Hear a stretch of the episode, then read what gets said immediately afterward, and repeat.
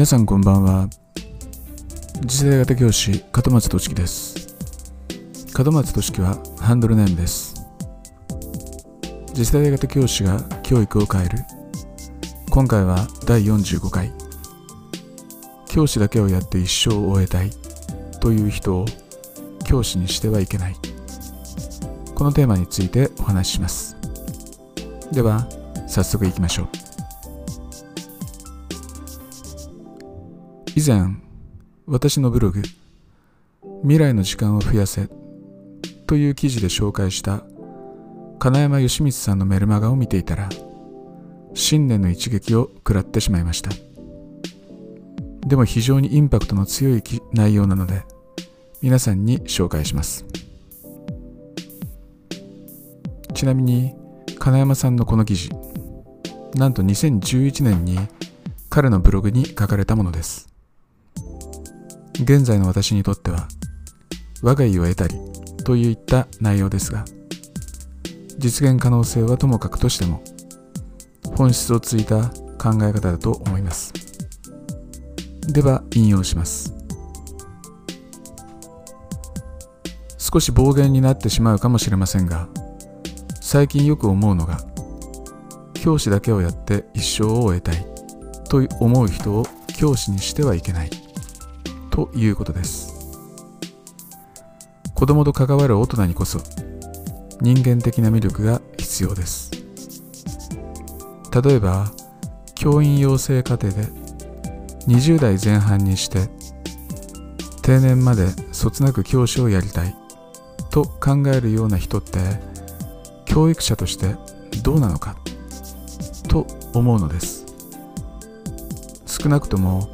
自分の子供はそういう人に預けたくないなと思ってしまいます。教育というのはコミュニティ全体で責任を担うものであって特定の専門家が必要なものでもないと思っています。以上ここまでが引用です。いわゆる社会的基盤としてのコミュニティが崩壊している現代においてコミュニティ全体で教育の責任を負うという考え方が非常に難しい。このように感じる人がきっと多いのではないでしょうか。そんな社会だからこそ学校教育が最後の砦。このようにむしろ教育に情熱を燃やす教師がいることは否めませんしそういった人たちは一定数必要だと思います。しかし多様化する個人多様化する価値観を学校教育が押しとどめようとすることはもはや不可能です。むしろ学校教育こそが個人や価値観の多様化を推し進める位置にあることを深く実現しなければいけません。つまり学校教育が率先して一律性を排除し多様化から得られる価値の可能性に欠ける。そんな姿勢が求められているのです。こういった流れの結果これから数年間における学校教育の役割はいわゆるマッチングビジネスただし非常に濃密なマッチングビジネス。このような形に変わっていくでしょう。つまり生徒が在籍している数年間で個々に適したモチベーションを継続的に与える。そして生徒自身が選び取った進路実現に向けて最大限の労力を費やす。このようなことが教師の役割として求められているということです。そしてこのことを実現させるためには教師が従来の学校教育に付随する価値観を捨てること。このことが最低限必要になってきます。例えば生徒を校則で縛ることで表面的なあるいは形式的な取り繕いをしないこと。生徒の言動に教師の許可許可や評価をいちいち与えないこと。教科専門性を高めるよりも世の中にどんな仕事がどれだけ存在するかを一定レベルで説明できるようになること。生徒にとって最も身近な大人である教師がチャレンジするプロセスを見せること。こういったことが求められます。これは端的に言えば本質主体性先見性や社会性変化する存在。こういった概念を追求し体現しようとする存在になれということです。このように教師自身が従来の学校教育に付随する価値観を捨てるようになると生徒はもちろんですが結果的に教師自身も生き生きとし始めます。普段に変化することで進化を遂げ同調圧力に巻き込まれることなく自分の好きなことに打ち込んで人生を全うしようとする姿勢は何者にも代え難いものでしょう。そしてマッチングビジネスとしての学校教育の後にやってくるものは学校教育の解体です。これからは多くの人々が自身の思考を追求しそこに情熱を注いで100年人生を生き始めます。多大な情熱が注がれた思考は一見すると非常に個人的で特別で誰かにとっては全く価値のない代物ですが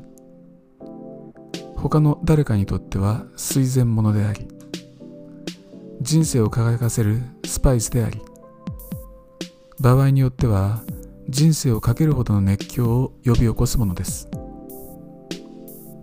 そして多くの人がその道のプロとして自身の思考の集積という名のバトンを例えば知識やスキルあるいは体験という形で誰かに渡していきます。面白いものでこういった個人的な思考の集積は教授的にも一定数の受け入れ先を持つものですが通じ的価値も備えています。年月を経ることでその時々の時流に合った思考の集積は爆発的に広がり多くの人に少なからず影響を与える可能性があります。その結果どうなるか。以前私のブログの別記事でも触れましたが全ての人が教育者になるということです。私のブログのフォームアドレスは e-leads2e.com ですがこれは分解すると e leads to e となります最初と最後の e は education と everything です両者を入れ替えて everything と education にしても構いませんつまり E leads to E は教育はすべてに通ず。という意味があり同時にすべては教育に通ず。という意味も持っているのです。個人が自分自身の100年人生を本質的に問い直すようになればおそらく人生の早い段階における思考の追求が始まります。そして彼らを受け入れ教育するのは思考の先人たちです。分野は問いません。学問であろうとスポーツであろうと社会貢献であろうと全ての分野に先人は存在します。そして教育したい伝えたいという欲は各自が人生の終焉を迎えることを意識した時点で全ての人間に湧き起こってくる感情であるはずです。生物学的に自身の遺伝子を残すだけでなく物質的な遺産を残すだけでなく自分が大切に思う価値観を後世に伝えたい。こういった教育欲はおそらく最後の最後まで残ります。思考。あるいは思考プロセスの伝達。これが人生の最後にもたらされる欲でしょう。誰もが自身のスペシャリティを伝える準備をしているんです。唯一の問題はそういった思考や生き方が必要であるということを誰が子供たちに伝えるのかという点です。ですが皆さんにはもう分かっているのではないでしょうか。そうです。それを子供たちに伝える役割を担っているのはその影響力がなお大きいのは伝える義務を感じる必要がある大人は私たち教師なのです。あと何年後になるかは分かりませんが必ず現在あるような学校教育システムは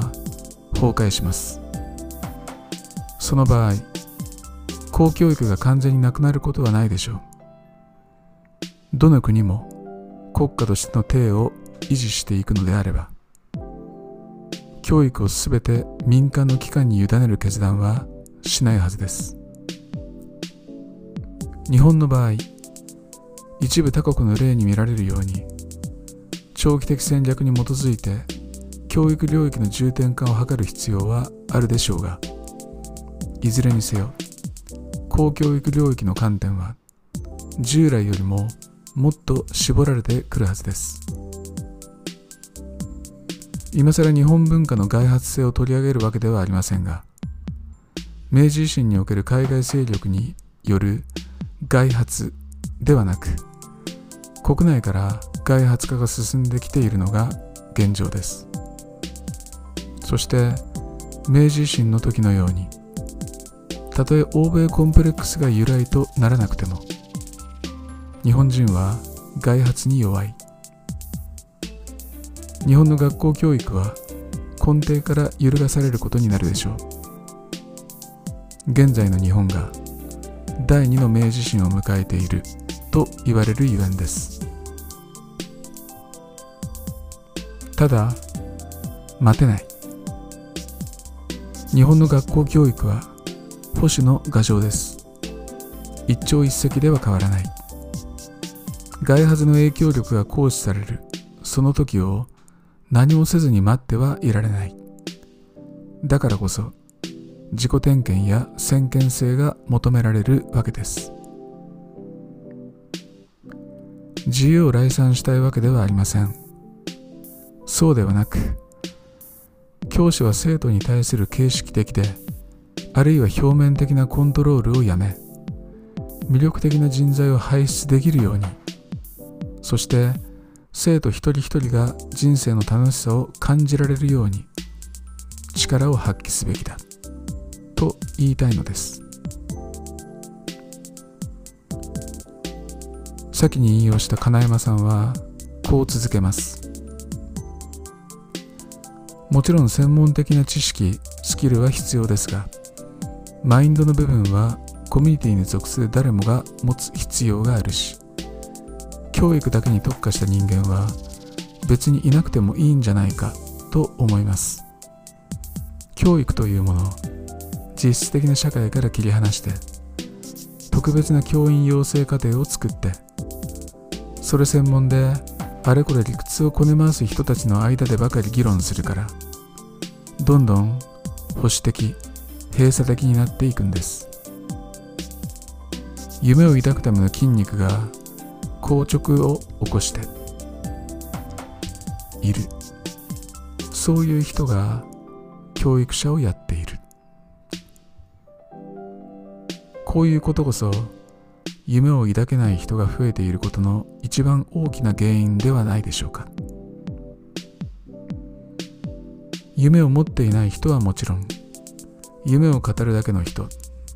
つまり行動しない人が教師をやっているから大人の世界はつまらない。こんな風に勘違いしてしまう子供が増えてしまうのではないでしょうか。教育者として最も適しているのは子供が憧れるような生き方をしている大人です。子供たちは大人のことを見ていないようでよく見ています。自分を指導している大人が自分自身の夢をしっかり持って日々生き生きと人生を楽しんでいるのか敏感に感じ取っています。夢を持てない。夢に向かって行動しない大人が教育者として子供と関わるようなシステムを放置しているのは国家の罪くらいに思ってしまいます。多感な時期の子供たちのドリームキラーになってしまわないように教育者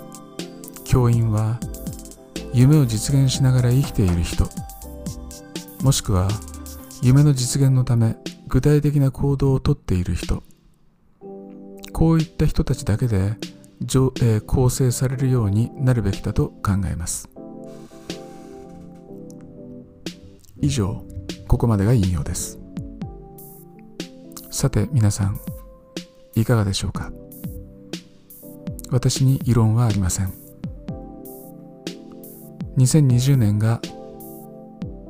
新たな年が始まりました。